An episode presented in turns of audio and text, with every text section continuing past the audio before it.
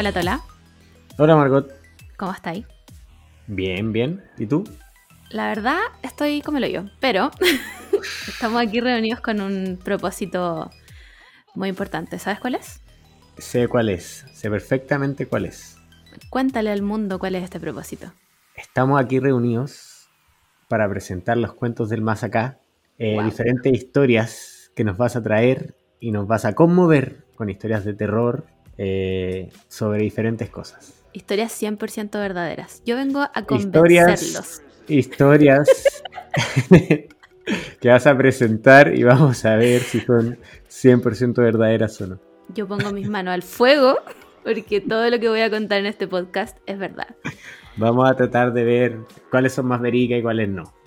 Sí, va- vamos a llegar a un consenso al final del capítulo. ¿Te quieres presentar un poco, Tola? Eh, bueno, yo soy Cristóbal, me, gente me dice Tola, me dice Toby, eh, conozco a Margot hace muchos años, a la Margot, Margot suena extraño, así que no lo vuelvo a decir nunca. Rarísimo. nunca vuelvo a decir Margot. esa weá. Hay cachado que la gente dice que como que hay que tratar sin artículo a las personas, encuentro que es rarísima esa gente. No se puede. Es como que No. digáis, siéntate en silla. No.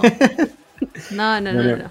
Conozco a la Margot hace muchos años y se dio la oportunidad de crear este podcast en base a los múltiples miedos que tiene ella y un poco mi, no sé si escepticismo es la palabra, pero un poco más racional eh, con ciertos miedos. Yo no, obviamente creo en muchas cosas, pero, pero estoy 100% seguro que todas las historias de la Margot van a tener algo de falso. Em, no sé, mira que el tiburón de la piscina es algo 100% real en mi mente. Así que yo vengo a convencerlos de que en la sombra de la piscina existe un tiburón que sale. Eh, y me voy a presentar yo igual. Supongo que todos me conocen porque soy muy famosa. Me voy a Em, presentar, ya. Ya, me voy a presentar igual. Es que, ¿sabéis qué? Creo que nunca me presenté cuando partí con esto de los podcasts. Porque sí, este es mi segundo podcast. Si ustedes no Wow. me conocen, yo Tenemos también una soy- celebridad Sí, presente soy una celebridad. Me dedico a hacer podcast eh, y a putear a ingenieros comerciales en Twitter. Em, bueno, tengo otro podcast. eh, los mandé a todos de allá para acá. ¿Qué más hago? Soy dentista. Odio trabajar. Eh, y creo en muchas cosas. Me da miedo absolutamente todo. Así que en este podcast vamos a discutir desde, como ya dije, el tiburón de la piscina, pasando por el trauma millennial de la escena de señales donde se cruza el alien. Dicen de 100% garaje, dicen de garaje. Me acuerdo y tengo como PTSD de esa escena. Como que Yo no conozco escena- millennial que no le tenga miedo. La tengo un poco mezclada con Scary Movie 4, creo que era de lo mismo, que se rieron un poco de esa escena. Entonces, le perdió el, el, el susto a Isin de Garaji. No, nunca, jamás. Eh, y eso, pues, Tola. eh, ¿Quieres adentrar a la gente un poco en esto? ¿En lo que vamos a hablar hoy día? Eh, no sé, ¿tú tienes algo que contarme? Te tengo una historia, Tola. Eh, no sé si tú conoces un monito animado muy conocido por todo el mundo. Coraje el perro cobarde.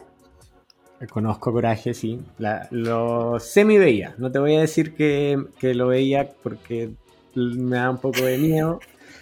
Eh, pero, pero sí, lo conozco perfectamente. Era como el, ¿cómo se llaman los de Cartoon Network? Los Cartoon Cartoons. Los Cartoon Eh, Cartoons. Era el Cartoon Cartoon que no veía cuando lo dan en la tele. Yo tampoco. Es más, creo que es un. no, la gente que veía coraje y no le daba miedo, eh, asesino en serie.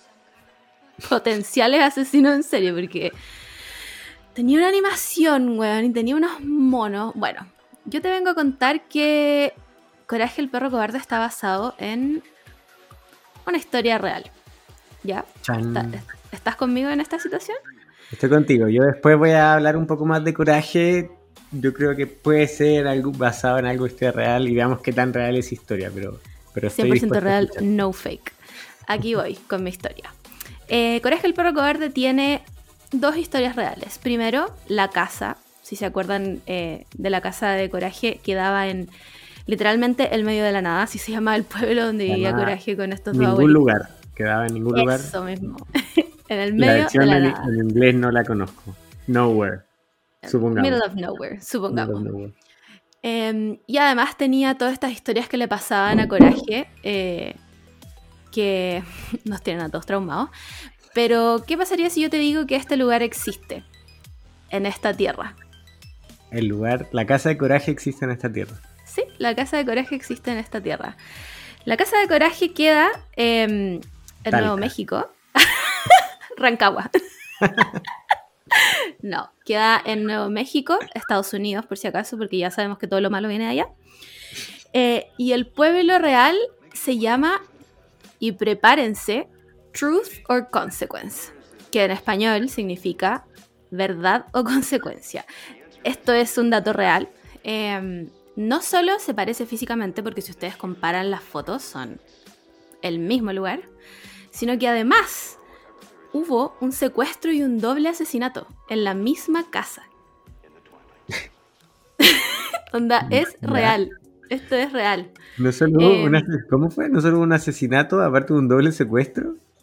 Un doble secuestro y asesinato. Ya. ya, todo esto a manos de em, un asesino en serie, digamos, que se llamaba David Parker Bay, em, que vivía a 11 kilómetros más o menos de este pueblo que se llama Truth or Consequence y que encontraba a sus víctimas en este pueblo. Era un pueblo muy chico, así enano, donde solamente vivían 3.000 personas. 3.000 personas en menos que una comuna. Casa. Él vivía en la casa. No, no, no. Él iba como a dejar a la gente ahí, porque la casa quedaba literalmente en el medio de la nada. ¿Cachai? Entonces él iba a este pueblo, encontraba a sus víctimas que eran qué sé yo, granjeros, se los llevaba ahí y después los mataba. Lo encuentro terrible. Más encima él vivía en el pueblo y mataba a las 200 personas que vivían ahí, a los granjeros y granjeras.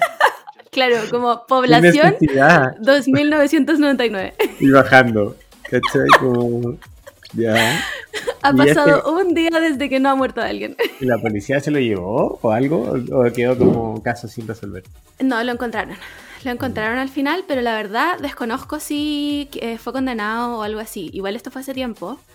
Así que quién sabe, los gringos tienen leyes en todos los estados distintas, así que la abuela está haciendo trabajo forzado. Quién sabe. Ah, puede estar vivo, no sabemos eso. Eh, pero siendo un viejo ah, milenario. O sea, pero no creo que haya sido como un asesino en serie de 12 años. eh, ok, entonces, tenemos que esa es la parte física. Es igual. Yo creo que pueden buscar la foto y literalmente es el mismo lado.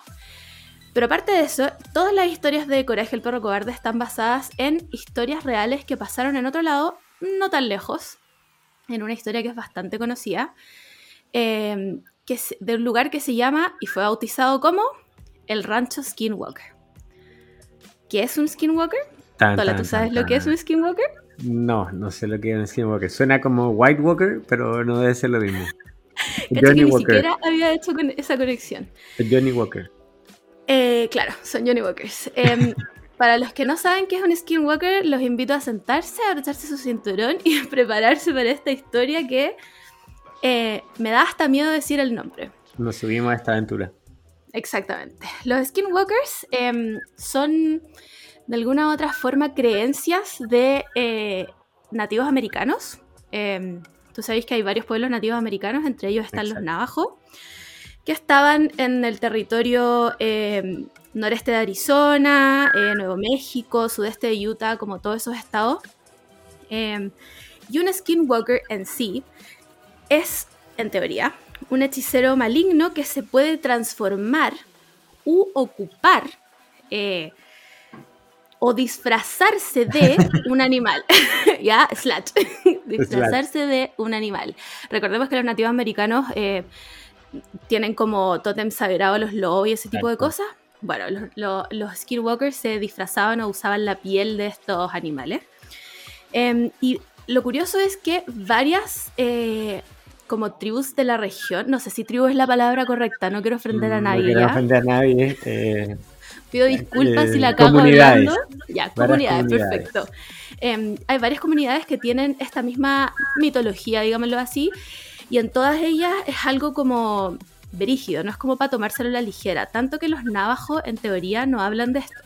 De hecho, eh, de hecho, ¿qué hacemos hablando de esto? Claro, no vamos, no vamos a decir más su nombre porque en teoría tú no puedes decir su nombre, repetir su nombre como que los llama.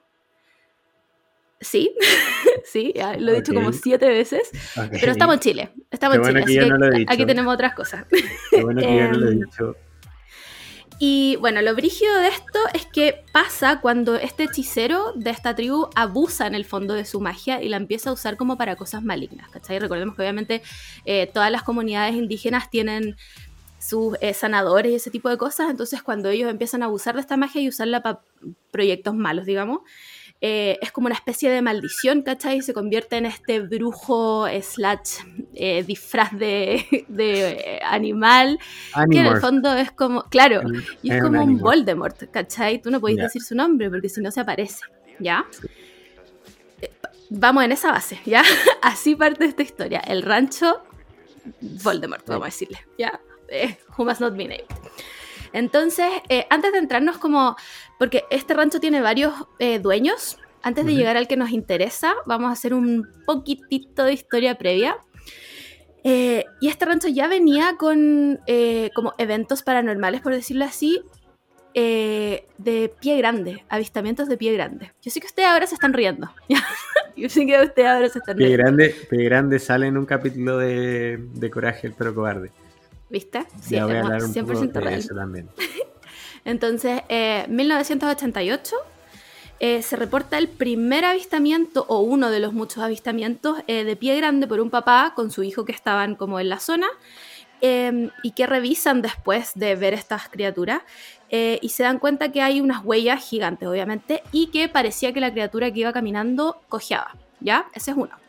Después, 1995, otro padre con otro hijo, no son la misma persona, eh, también reportan ver, porque hay un lago, al, como cruzando el lago a dos pies grandes, eh, Pensé y uno de ellos, Al monstruo del lago Ness y dije, ya, esta No, historia no. se está yendo a cualquier parte. esto es serio, 100% real, acuérdense, eh, ven dos pies grandes y uno de ellos cojeaba. Recordemos que el padre y el hijo anterior tenían esa Habían huella que cojeaba. Eh, y después, ah, en ese mismo avistamiento hay seis testigos más. Seis testigos más. Ya no es un papá y su cabro chico. Ahora son seis personas. ¿ya? Del, del pie grande que cojeaba. Exactamente. Y en 1996 también una pareja eh, que también reporta ver, haber visto una de estas criaturas que también cojeaba. Demasiada coincidencia, demasiada coincidencia para no ser verdad. ¿Ya? ¿Estamos todos aquí? Perfecto. Continuamos con la historia. Necesito una pausa después de esa demasiada conciencia. Están cortando el pasto, no sé si se escucha. Yo no escucho nada. O sea, ¿No? leve, Ya, no debería pasar. pero no. Te voy a bajar un poco el micrófono y acercarme un poco más. Ya. Dale. Ahí me avisáis cualquier cosa. Ya, entonces estaba diciendo demasiada conciencia. demasiada coincidencia, creo yo. O sea, una sola persona inventado. Ya vamos como en nueve. Así que yo lo creo. De una nueva personas. realidad. Completamente realidad. Lo firmo con mi mano derecha. Em, bueno, entonces, como les estaba diciendo, este rancho tuvo varios dueños. Eh, los primeros, desde eh, 1934 hasta 1994, son eh, Kenneth y eh, Edith Meyers, unos viejos que no le importan a nadie. Después, desde 1994 hasta 1996, las personas que nos importan. Terry y Gwen Sherman. ¿Ya? Recuerden esos nombres. ¿Matrimonio? De- ¿Es un matrimonio? Matrimonio con, si no me equivoco, dos hijos. ¿Ya? Perfecto. Después de 1996, el rancho lo compra una persona que se llama Robert Bigelow. Y esta persona trabajaba en un instituto de investigación de fenómenos paranormales Paranormal. del gobierno estadounidense. Lo sabían Estoy, eh, por supuesto. Em, y después, el 2016, vuelven a vender este rancho y se lo venden a Brandon Fugal, que es como un multimillonario que se dedica a investigar como, o es como aficionado a las cosas paranormales. ¿Ya? Un dato relevante para Títola es que antes de Terry y Gwen Sherman, nadie había reportado cosas paranormales en el rancho. Nadie. O sea, solo los asesinatos. Ah, no, este no es del asesinato. Solo No, no, no, cerca del avistamiento. Ajá, exacto. Entonces, tenemos eh, el rancho ¿Qué año, qué año fue eh, Terry y, y esposo? 1994, 1996. O sea, nosotros teníamos como Como cinco. ¿Cinco años? Más o menos. Más o menos. Eh, y que conste que igual es reciente eso. O Sí. sea, son 30 años atrás, pero podría haber sido 50. Bueno, en, en 96 sale el primer capítulo de. O sea, no el primer capítulo, sale un corto. eh, el primer corto de Coraje el perro cobarde.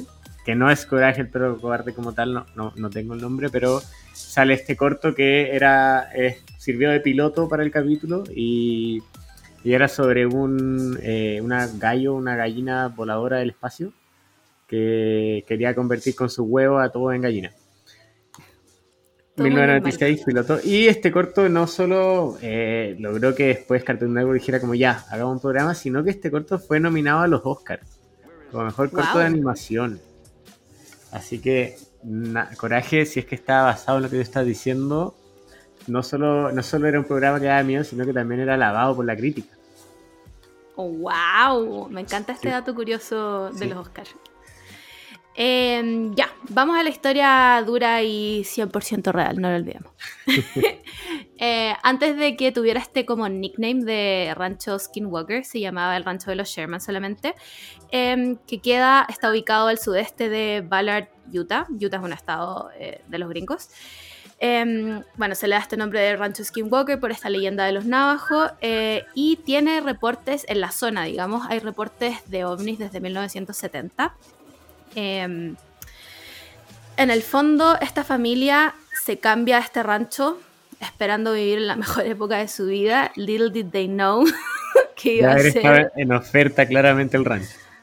Eh, no, ¿sabéis que curiosamente se lo vendieron a precio real Precio de mercado. lo que cuesta? Sí, se los vendieron a precio mercado porque les recuerdo que la familia anterior, lo que pasa es que el matrimonio anterior que era dueño de este rancho murió. Fallecieron ellos dos y el rancho pasa a manos del hermano de Kenneth. No recuerdo su nombre, pero él se queda en el fondo con eh, los derechos del rancho y esta persona se lo vende a eh, los Sherman. Otro dato curioso es que em, esta persona le vende el terreno a los Sherman, pero no le vende los derechos, mira, voy a decir mineros, no me acuerdo de la palabra como eh, Como concreta. excavar. Claro, en el fondo todo lo que está arriba de la tierra es de los Sherman, todo lo que está abajo es de él, porque en esa zona era zona petrolera en esos tiempos. Entonces, si Ah. imagínate encontraban petróleo y los buenos se hacían multimillonarios. Entre otras cosas que podían encontrar. Exactamente. Em, bueno, hay un libro a todo esto, para los que estaban sin creer esta historia, es un libro. Es un libro 100% real. El libro se llama The Hunt for the Skinwalker y em, es de Con Keller y George Knapp. Eh, en el libro, en todo caso, si es que alguien lo quiere leer, cambian el nombre de Sherry y Por- como por respeto a las víctimas, pero aquí vamos a hablar con nombres. Y tú, y tú publicáis los nombres de las pobres, pobres víctimas. Bueno, eh, está es un podcast 100% real, tengo que hablar con nombres de verdad. Em, entonces, ahora sí, vamos a la historia de verdad. En 1994, Gart, recordemos que era el hermano de Kenneth, eh, de los Myers, que se queda con este rancho porque su hermano y su esposa fallecen, le vende la propiedad a los Sherman, pero retiene los derechos mineros eh, del lugar por el tema de eh, el petróleo.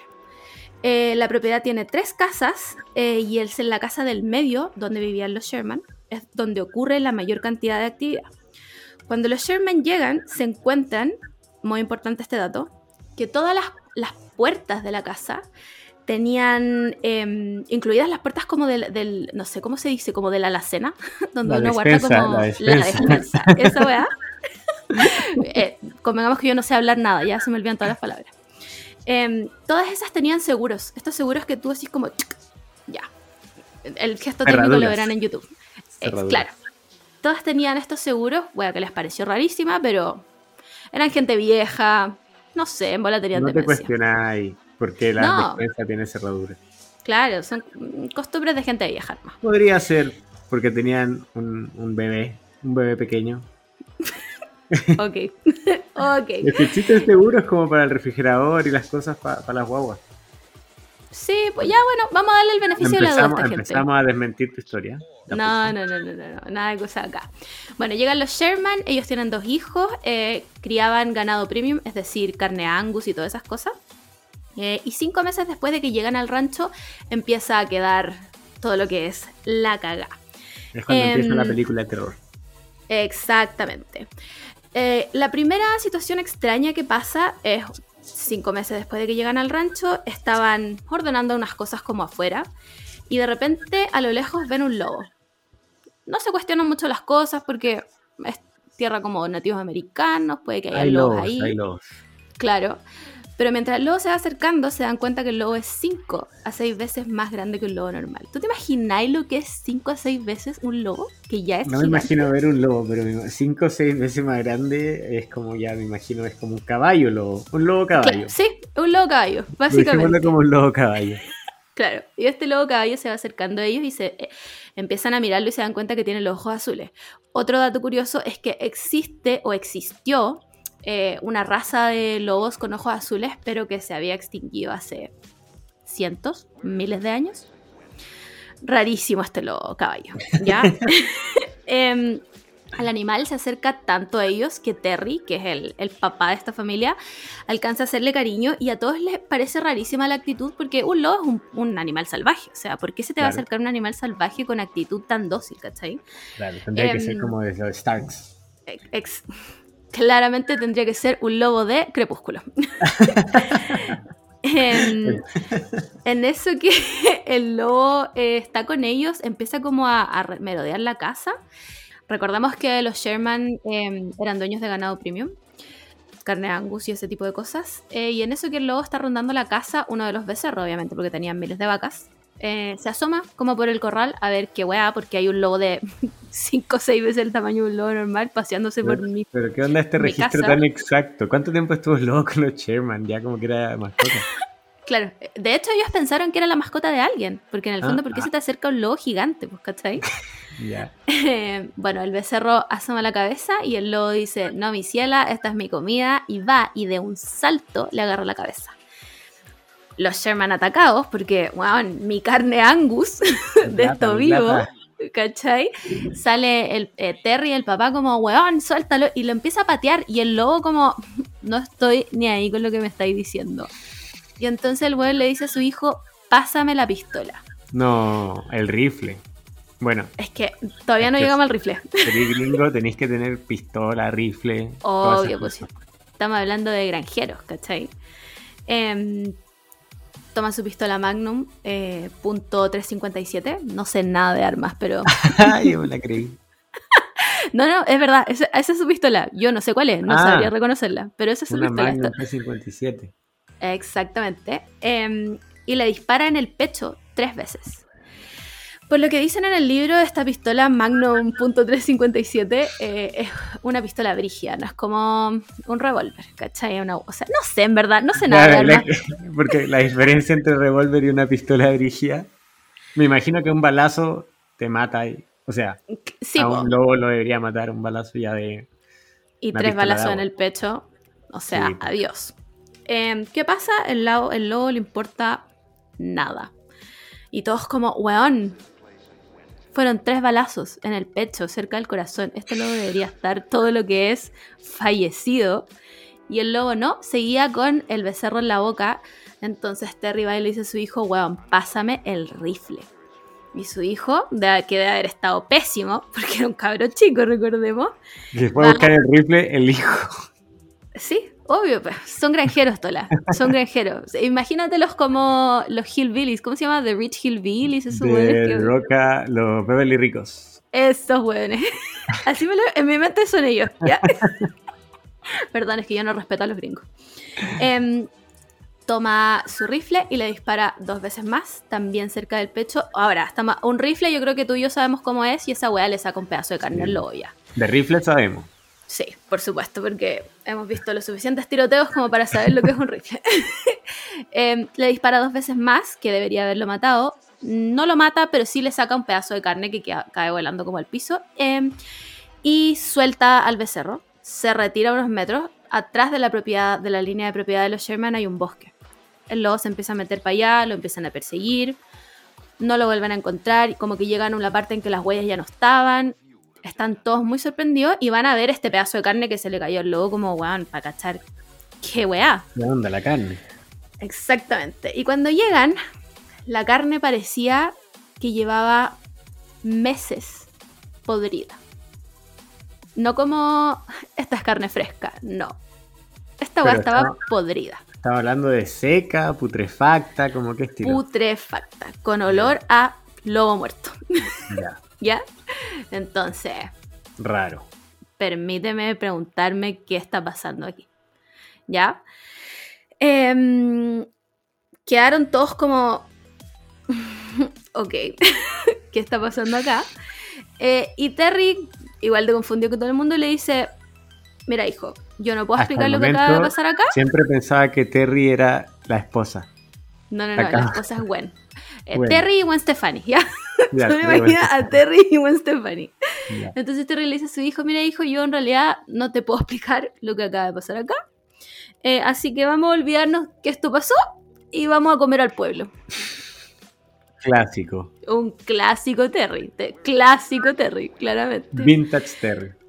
Obvio. Entonces simplemente lo olvidan. Y ellos dicen como, bueno, ok, nos vamos a comer al pueblo y siguen con su vida. Lo comí y lo Em, bailado. Exactamente. Pero Gwen, porque este, este, este rancho son hectáreas, hectáreas, o sea, es una hueá gigante. Entonces cuando Gwen tiene que volver a la casa, porque a veces van al pueblo, em, tiene que pasar por un camino de tierra gigante que lo lleva como a su casa, que recordemos que quedaba como en el medio del rancho. Eh, y ella cuenta haber visto al mismo lobo merodeando el rancho varias veces. Y es más, dice que la altura de las patas del lobo tiene la misma altura que su camioneta. Ah, más que un lobo caballo. Es como un lobo elefante. Claro, estamos hablando, esto, ya vamos el lobo jirafa. vamos el lobo jirafa. de carne En verdad es putrefacta. como lo- los lobos de Crepúsculo. Sí, básicamente Jacob estaba en el rancho Skinwalker, ¿ya? Em, y además ya no era solo un lobo, sino que ahora reportaba ver otro de otro color, como más oscuro. Obviamente va la policía y les dice como, bueno, ¿por qué en mi propiedad hay unos lobos? ¿Por qué hay lobos? Onda, hagan su trabajo, pacos. La ¿Y policía, la policía? tiene que ver eso, hay que llamar como al SAC. No sé, pero es que recuerda que estamos en, en- en lo- en los Beverly Ricos. Los 90. Todo puede pasar. Ya. Obvio que todo puede pasar. Entonces va la policía y les dice como, bueno, hay unos lobos dando vuelta por mi casa, qué wea. Y la policía queda así como, amiga, pero si aquí hace 70 años que no hay lobos. Onda, al Ya. último lobo que había acá le disparamos en 1924. Ah, ya, pero tienen un registro de todos los lobos que hay por ahí. Hola, los lobos eran plaga ahí, ¿ya? Tiene que haber un registro. Tiene que haber un registro de todos los lobos jirafa que vivían ahí. Y al último le habían disparado en 1924. Ok. Por lo tanto, Gwen, que a Gwen Stefani no puede más con esta historia. O sea, Ok, ok. Sí. ¿qué está, pasando? Em, ya, superemos, superemos a los lobos, porque esto no termina en los lobos, por supuesto. Eh, empiezan a reportar otro tipo de sucesos extraños como en el rancho. Por ejemplo, las cosas desaparecían y aparecían en lugares completamente inesperados. Eh, los condimentos se cambiaban de frasco, o sea, si tú tenías la sal y la pimienta, después la sal estaba en el otro frasco y la pimienta en el otro. Pero qué clase como- de, de, de fantasma haría algo tan fome. Así En como- este rancho hay de todo, Tola. Todo. Lo que tú te puedas imaginar está aquí en este rancho. Em, también las puertas y las ventanas se abrían solas. Lo cual concuerda mucho con que estaban todas con estos seguros que les habíamos contado al principio. Mm, Recordamos, lo seguro. De bebé. Exactamente. Em, en una ocasión, Terry le pide a sus hijos que estaba a uno de sus hijos que estaba con sus amigos si podían mover unos postes. Me imagino que como postes para, no sé, rejas, porque no creo que los hayan hecho mover un poste de luz. em, que eran muy pesados para que lo ayudaran con el rancho, porque en el fondo eran una sola familia haciéndose cargo de todo este rancho. Eh, se demoraron casi cuatro horas los hijos y, y los amigos en mover estos postes. em, y cuando Terry vuelve, encuentra todos los materiales en exactamente el mismo lugar. Los que Entonces- se en mover. ¿no? Exactamente. Sabemos que el hijo no con los amigos no se fue de juerga y nos hizo mover los postes. Entra Terry muy enojado y les dice como, weón, les di una tarea, una tarea que hacer en este rancho job." rodeado de lobos. y ustedes no pudieron hacerlo. Y todos como, weón, estuvimos cuatro horas bajo el sol. ¿Cómo que no hicimos la weá? Y cuando salen todos a ver, efectivamente, los postes estaban como movidos un metro. Ahí igual los adolescentes, los adolescentes mienten mucho y más por cuando están en grupo, por tratar de hacer las cosas que les gustan a los adolescentes. Estos son granjeros, Tola, son trabajadores. son adolescentes trabajadores de tomo y lomo. Ya, no mienten no encima. Em, ya, un tiempo después viene de invitado a la casa uno de los sobrinos de Terry. Eh, en el libro mencionan que es por algo muy machista, como que el cabro chico era muy miedoso y los papás lo mandaron ahí como para hacerse hombre. Ya, lo mandaron como donde más miedo hay, así. Exactamente.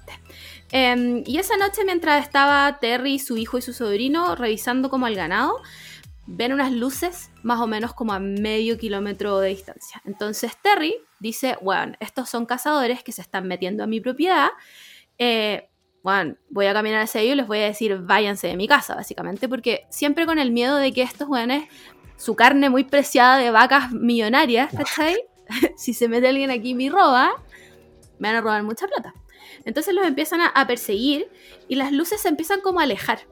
¿Cachai? Onda, mientras ellos más corrían hacia las luces, las luces más se iban para atrás. Y todos como, ya, ¿qué está pasando? Y empiezan a correr detrás de las luces. Em, que se siguen como alejando como lentamente, ¿cachai?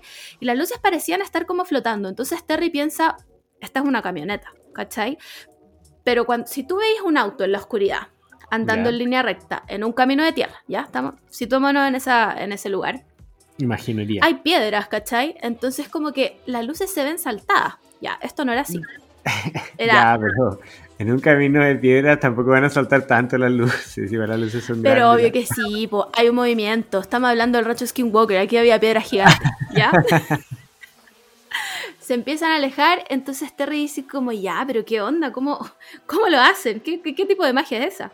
Y en un minuto em, llegan como a un punto en que las luces se empiezan como a elevar unos metros arriba del suelo y todos como, eh, esto no era una camioneta. y ya estaba como relativamente cerca, ¿cachai? Pero lo raro era que pensando que era una camioneta llena como de cazadores que venían a robarse sus vacas, no había ningún ruido. Eran solo luces, solo luces. Raro. Rarísimo. Entonces Terry ya sabía que como se ubicaba obviamente en su rancho, que por donde estaban en el terreno, Justo atrás de estos supuestos cazadores debería haber como una barrera de árboles del bosque en el fondo, que era impenetrable para un auto em, y que no iban a poder pasar con esta supuesta camioneta que se iba acercando. Entonces él dijo ya, aquí me los cago, ¿cachai? Aquí los agarro. Esta es la mía. Claro. Recordemos que Terry era más viejo, entonces los hijos, el hijo y el sobrino iban corriendo más adelante, ¿ya? Entonces cuando Terry iba corriendo a toda velocidad y los alcanza, se encuentra con que estaban los niños para la cagada. Onda, no podían más mirando las luces que ahora estaban volando a 10 metros sobre el suelo. Explícate esa ciencia. No, esa, esa, yo creo que esa, esa no tiene explicación. Bueno, ya contra luz de la noche ya podían ver, aparte de las luces, que se como que se, se veía la silueta de un objeto como de forma ovalada. Esto es raro porque dicen forma ovalada pero en el libro lo describen como que ellos lo veían como un refrigerador. Raro. Igual no sé qué refrigerador tienes tú. Tan rectangulares, pero igual no sé. Igual, pues, no sé, un refrigerador vintage. Ya, déjamelo en un refrigerador. Ah, sí, eran más redondos. Sí, puede ser. O sea, los de la tele. Yo no, nunca vi eso refrigerador en la vida real. Pero a, lo mejor, como eran los Beverly ricos, no tenían refrigerador y solo habían visto refrigerador en la tele. Sí, vamos a creer. Yo les creo, completamente. O sea, eso es lo más... mira el punto que estamos discutiendo, la forma del refrigerador. Y eso es lo que nos pone en discusión.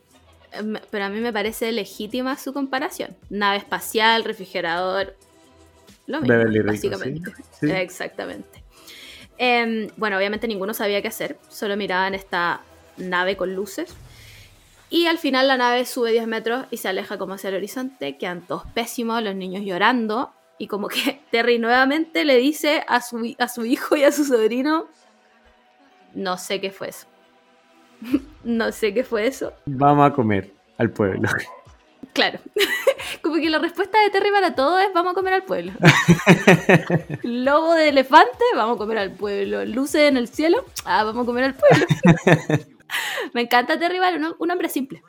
Em, bueno, un par de semanas después, Gwen, Stephanie y Terry eh, ven nuevamente este objeto, pero ya no era de noche, era como atardecer, era el twilight. Golden Hour. Cuando te sacáis esas fotos preciosas, ahí estaban ellos caminando por su propiedad. Eh, y de nuevo ven estas luces, obviamente lo primero que piensan, porque Terry y Gwen son personas racionales. No se empiezan a cuestionar que, Pero- que esto puede ser supernatural hasta mucho después. Es como si tú conocieras a Terry y a Gwen Stefani. Mira, yo me leí un libro entero de Terry Gwen Stefani. son básicamente mis amigos. Em, bueno, creen de nuevo que son intrusos, así que obviamente se acercan a ver qué wea porque se están metiendo a robar mis vacas caras. Y el objeto empieza a ser como este mismo juego. Ellos se acercan, el objeto se aleja, ellos se alejan, el objeto se acerca. Y así estuvieron como, bueno, una tarde entera como qué está pasando. Em, y aquí es donde ya se, pone a pon- se empieza a poner como ya me da el miedo real. Porque todo esto era un miedo raro, pero ahora es un miedo 100% real. Eh, una noche después de todo esto que había pasado, Terry eh, dice haber visto otra nave, pero que parecía como un jet de unos 20 metros más o menos de largo y flotando sin hacer ningún sonido, nuevamente. Raro igual que una nave de nuevos. Eh, est- esta nave proyectaba unas luces sobre el suelo como si estuviera buscando algo. Raro. Raro. Muy curioso. Después un día Gwen, también manejando hacia la casa, vio como un objeto triangular la seguía por el camino. Eh, esa misma noche dijo haber visto lo que parecía una casa rodante dentro de su propiedad, pero estaba llena de luces. Em, dice que adentro de la casa rodante vio como una figura humanoide se sentaba como en una mesa No. y que al otro día encontraron, donde había estado esta casa rodante, eh, una huella de bota, pero que, que medía medio metro de largo. ¿Cómo va? Ya. Eso no sé cuánto. No sé, no me imagino una huella de bota en medio. metro. Ya. Eh, yo tampoco. Bigfoot. Nuevamente. ¿Bigfoot? ¿Bigfoot cojo? No lo sabemos. ¿Tú has vuelto? Em, bueno, toda la familia en el fondo dice haber sido como testigos de este tipo de naves que se aparecían. Eh, y en una ocasión, aquí, em, aquí empieza a pasar otra cosa más rara todavía. Empiezan a ver orbes. ¿Tú cachai lo que son las orbes? No. Orbes. No me suena. O sí me suena. ¿No son como piedras mágicas? Esa es la piedra filosofal, Cristóbal. Me confundí, me confundí historia. Son la- las gemas del infinito. No, no, no, no. Las orbes. em, no sé explicarlo bien. Tal vez debería haber traído una definición de las orbes. Pero en el fondo hay.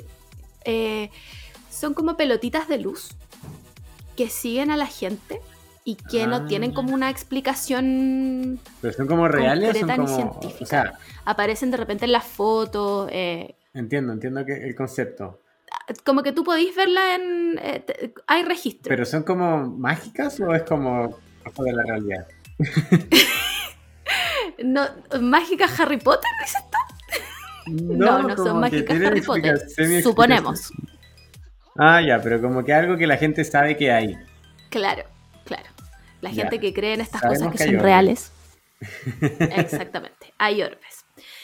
Em, ¿En qué estaba? Ah, ya, pues entonces dice, eh, Terry dice haber visto a través de una de estas que se le aparecían como constantemente, no era como algo de una sola vez, se le aparecían constantemente em, y dice que a través de lo que se veía, él podía ver como un cielo, pero él sabía que no, él- no era el mismo cielo que estaba viendo él. ¿Cachai? Como de que en el lugar. fondo lo que Terry estaba claro, lo que Terry estaba tratando de decirnos, sí, es que estaba viendo un portal a través de esta wea. Entonces, Me tenemos gusta, lobos elefantes, tenemos eh, las casas rodantes flotantes, avistamientos, los refrigeradores que vuelan, las puertas que se abren, los condimentos que se cambian de frasco. Y los portales. Uno se pregunta cuándo se cambian de casa, básicamente, porque no los quiero alarmar, pero aquí seguimos en 1994. Todavía. ¿Ya? O sea, los Sherman estaban, tenían una normalización del miedo, pero impresionante. Em, bueno, eh, muchos se preguntarán cómo es que, porque aquí en este pueblo igual vivía más gente, ¿cachai? ¿Por qué solamente la familia Sherman veía estas cosas como estos túneles y portales que en el fondo los veía como en el cielo? Entonces la explicación que da Terry en el libro es que en el fondo es raro, pero como que si tú eh, te vas de lado, no lo ves, ¿cachai? Es como que, pucha. Ya, es perspectiva. Entiendo de perspectiva. Claro. Es como. Es un término de perspectiva. Es como una ventana, po, ¿no? Es como una ventana, un espejo que si te moví, si está al frente tuyo y te moví, va a dejar de ver lo mismo. po. Algo así. Exactamente. Algo así. Eh, bueno, pasamos a 1995. Los Sherman siguen viviendo ahí. No sé cómo, porque yo ya me habría ido a vivir bueno, en Alaska. Eh, un día eh, Terry empieza a seguir las huellas de una de sus vacas que se habían perdido. ¿Pero por qué? ¿Por qué? ¿Por qué hacen eso? No sé, porque claramente eran unos temerarios, no le importaba nada. Las huellas indicaban que la vaca empieza a correr, a correr, a correr, llega a un punto y ya no hay más huellas. Desaparecen simplemente. O sea, y la vaca nunca la encontraron. Ya, ¿Se la llevaron los ovnis? ¿Se la llevó otro explorador flotante? Ya, dame, dame, dame los highlights. Quiero saber ya lo, lo- lo más terrible que pasó. Ya, es que esta, esta que te voy a contar te vaya a reír, pero es algo muy serio. 1996. Abril de 1996. Tormenta. Recordemos que hay, eh, esto es como desierto un poco, entonces hay tormentas. Em, Terry y su hijo empiezan como a agarrar el ganado, porque obviamente las vacas se asustan. em, y el hijo sale a buscar a un becerro que se había, era como recién nacido, se había escapado. Y en eso pasa por, como por una zanja donde ve otra vaca que estaba como tirada tratando de salir. Y el weón dice: Voy a agarrar al becerro y vengo a buscar a esta vaca. Agarra al becerro, se devuelve em, y cacha que la vaca ya no se movía. Que weá, se baja del caballo, se acerca a la vaca y se da cuenta que toda el área anal de esta vaca, sí, estoy hablando 100% en serio, no estaba. Como si se lo hubieran sacado como con un sacacuesco de manzana. No tenía área anal. ¿Qué, se- qué te referís con eso? ¿A que le taparon? ¿Tiene como, ¿Solo tiene piel? ¿O como que le, le chuparon el foto? Como que se lo chuparon. Ya, como que agarraron el foto y se lo sacaron. Ya, se- le extrajeron todo el, el Sí. ano, el conducto, el recto todo eso. Se lo sacaron. Estaba- Exactamente. ya, entiendo. Como en un procedimiento quirúrgico, pero aquí no había sangre. No había. O sea, ¿por qué? ¿Por qué tú decidirías hacerle eso a una vaca? Explícame tú. No puede ser que, que simplemente la vaca lo botó todo, comió algo mal y ¡bla! comió algo como venenoso y botó todas las tripas y cosas más allá de la zanja. No, Tola. No puede ser. Aquí hay claramente mano negra detrás de esto. ¿Por qué los ovnis sacarían el, el ano de la vaca? Invoca tú al refrigerador volante y pregunta. Yo no voy a correr ese riesgo. Julio de 1996. Las orbes que rondaban al ganado, porque estaban siempre ahí. em, Terry dice que son, eh, como que empieza a mirarlas bien y que son como unas pelotas que tienen como líquido adentro que parece hervir todo el rato. ¿Ya? Eh, las herramientas perdidas que les mencioné al principio de, de esta historia empiezan a aparecer. Por ejemplo, una excavadora, una excavadora, una hueá gigante, aparece en la cima de un árbol. Ya, esto ya. No, me parece que aquí es prueba suficiente. Bueno, ahí se empieza a correr la voz ya de que este rancho ya estaba más que Sí, me embrujado. imagino que alguien haga algo. Señora Bachelet, no sé. Eh, Exactamente. Eh, llega un gallo como medio turista y les dice como, weón, yo vengo a este rancho, en verdad vengo a meditar y los Sherman como, amigo, en verdad tú sabías que venía y el weón les insiste que quiere ir a meditar al bosque. Bueno, lo llevan, total. Ellos no pierden nada. Eh, lo llevan al medio del bosque, el gallo se sienta, se pone en su pose de om, yoga, qué sé yo. Eh, y Terry cacha que a lo lejos hay un- como una figura como de una criatura que empieza a emitir como un sonido de campana de ganado, como esa típica campana como que le Un ponen a las vacas en las caricaturas. Un. Esa weá.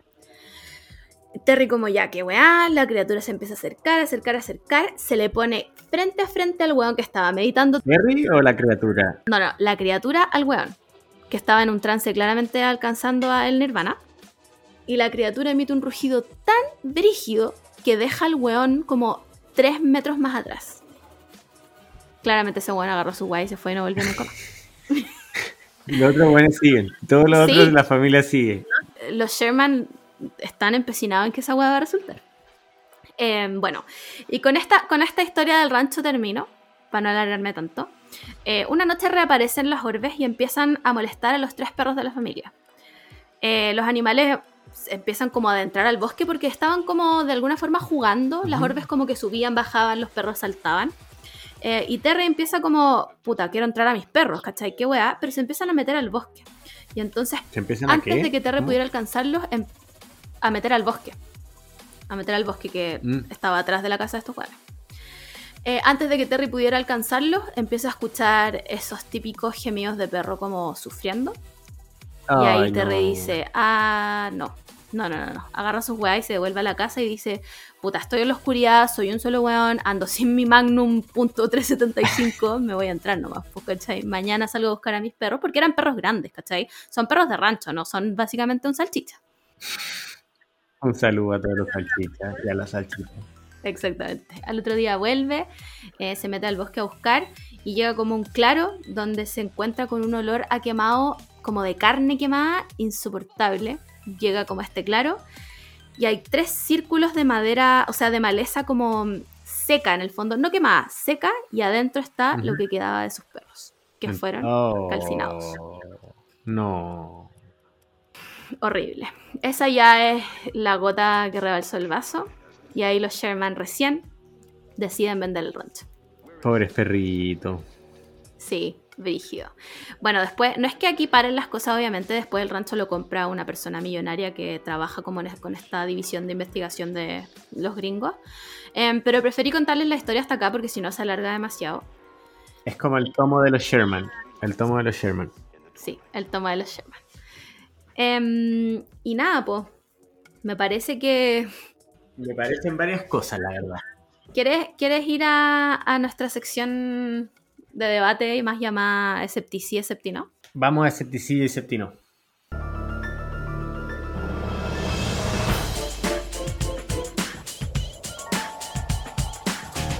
Ya, Tola. Yo ya expuse todo mi punto.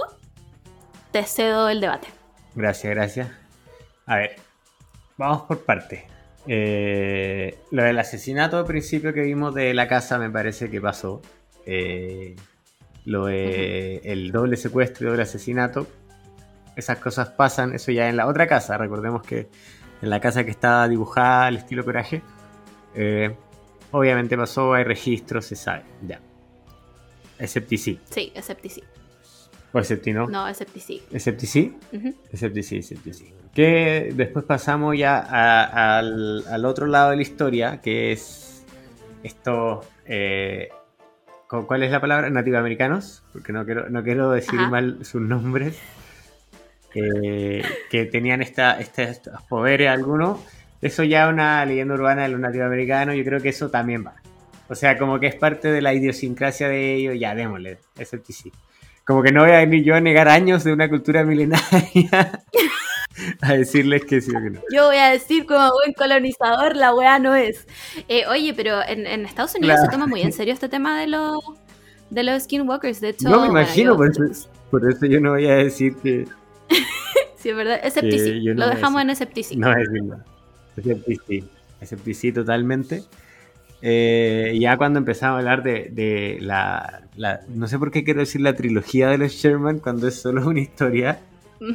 La, Claro. El tomo de los Lo- Sherman. los Sherman Returns. The Sherman Returns, eh, ya. Me parece un poco extraña la historia, varias partes. Eh, mira, como que creo que por un lado las cosas paranormales van, o sea, yo siempre, o sea, paranormales me refiero como a los avistamientos y eso, Ya. yo creo que lo veo más posible. No creo que se sumen todas las cosas, creo que hay algunas cosas que están eh, un poco exageradas de todas maneras. No sé si confiar en esta familia, la verdad. Yo no los conozco tanto como tú.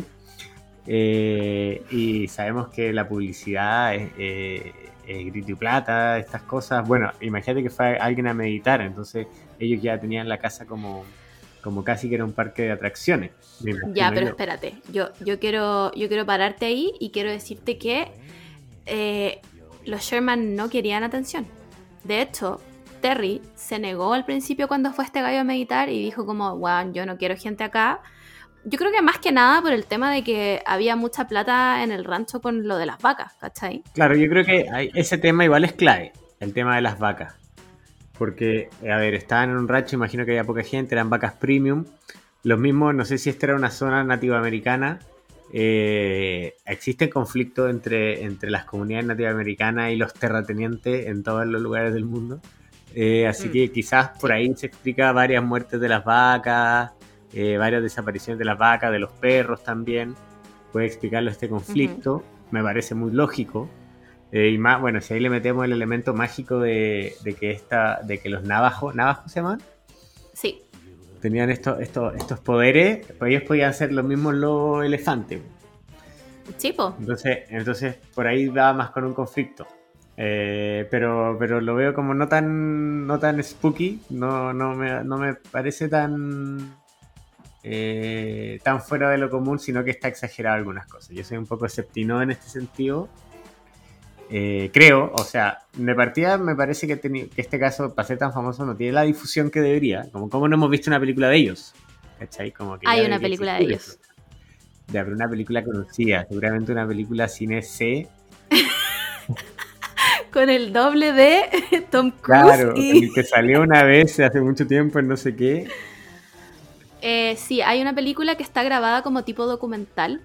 Ya. Em, hay varios libros escritos de esto, no solo de Huntford the Skinwalker. em, pero sí, yo también concuerdo contigo en que me parece un caso como tan importante porque esta está catalogada como la zona o la casa o el rancho, digamos, con mayor actividad como paranormal de todo Estados Unidos, ¿cachai? No, no es como una wea cualquiera, como no, esto es como, weón, aquí han pasado muchas cosas y se supone que es como conocida, bueno, si la compró una como una sociedad de investigación es porque algo debe pasar. biomagnetismo. Así se le, se Claro. decía las cosas como para que pasaran piola, magnetismo. Claro, para que sonaran científicas. Claro, no, eso es magnetismo. No, yo creo que algo hay, algo extraño claramente hay. En particularmente no fue una historia que quizá no me dio miedo en general. No sé si que a ti leyendo, tú que leíste la fuente, Sí, ¿te parecía como más terrorífico el relato? sí, me pareció. Es que yo tiré la talla igual, pero em, había partes que eran brígidas igual. Ah, omití muchas partes también que me parecieron como no tan claves. Em, hay otras donde simplemente les mueven el ganado de lado, ¿cachai? El tema de los perros me dejó para la caga. Como. Sí. Pero yo creo que los, o sea, los, los perros igual es explicable gente que los quemó también. Puta, me cuesta. No, como que no quiero creer que haya tanta maldad en el mundo. Ah, Pucha, no, me da pena. Pero ponte tú lo que tú decías ahí del tema de territorio, sí. Hay, si no me equivoco, como cruzando el río, hay una reserva de em, otra comunidad eh, em, nativoamericana. No recuerdo el nombre, pero no son los navajos, son otros. Que, eh, como en contexto historia, tenían una, como un conflicto histórico, digamos, con los navajos. ¿Cachai? De hecho, se dice que este, este rancho está como. Hay como un camino muy conocido, acá como, aquí es como acá el camino del Inca y ya es como el camino del Skinwalker, ¿cachai? Y este rancho estaría como Pasa en la mitad ahí. de eso. Entonces está como en disputas más milenarias que todos nosotros. Exactamente. Poderes más allá de nuestro entendimiento. Bueno, igual le encuentro raro eso, que se mezcle como lo, lo, lo nativoamericano con lo de los eh, posibles extraterrestres. Eh, Ahí como que me pierdo un poco la historia. Pero mm, pero yo creo que en general más esceptino que esceptici. Eh, ya, pero en un resumen, ¿tú crees que esta historia es esceptino o esceptici? Yo creo que la historia es esceptino. Mm, basuraste mi primera historia. Te voy a No, traer una historia no, tan no, no. Quedan tanta historia adelante, eh, pero yo va a ser más difícil convencerme. Va a ser más difícil convencerme. Quizás no tenga los argumentos científicos, quizás me tenga que preparar más y traer más pruebas científicas. ¿Sabéis qué? La próxima vez el caso yo lo voy a contraestudiar el caso, es decir, las explicaciones lógicas y las voy a traer. Perfecto. pero, perfecto, pero me, me quedo con gusta. este escepticismo. Eh, yo voy a decir Exceptino, exceptino, exceptino, mentira. No, exceptino. ya dijiste, ya, ya dijiste, ya perdiste. perdiste, se declara el caso esceptici. Eh, no, yo voy a decir esceptici. Creo porque me parece que mm, eh, la cultura de nativos americanos es mucho más mm, brígida que la nuestra y hay cosas que claramente no que entendemos. eso también pasa, que quizás como lo veo un poco más lejano, es más difícil entender ciertos conceptos. Sí, te voy a traer casos de Chile, a ver qué decís al respecto. Ay, no. Ahí ya, ahí ya me va a empezar a tiritar. Oye, ya, pues, y con eso yo creo que cerramos el primer capítulo. No sé Sí. si tienen algo más que agregar. No, me pareció, me pareció entretenido lo que me contaste. Me gustó la historia, a pesar de que, de que en general sea más escéptico con eso. eh, me gustó harto la historia, la encontré muy entretenida. Me pareció que, que daban, por eso digo, como no hay una película, si hay tanto material.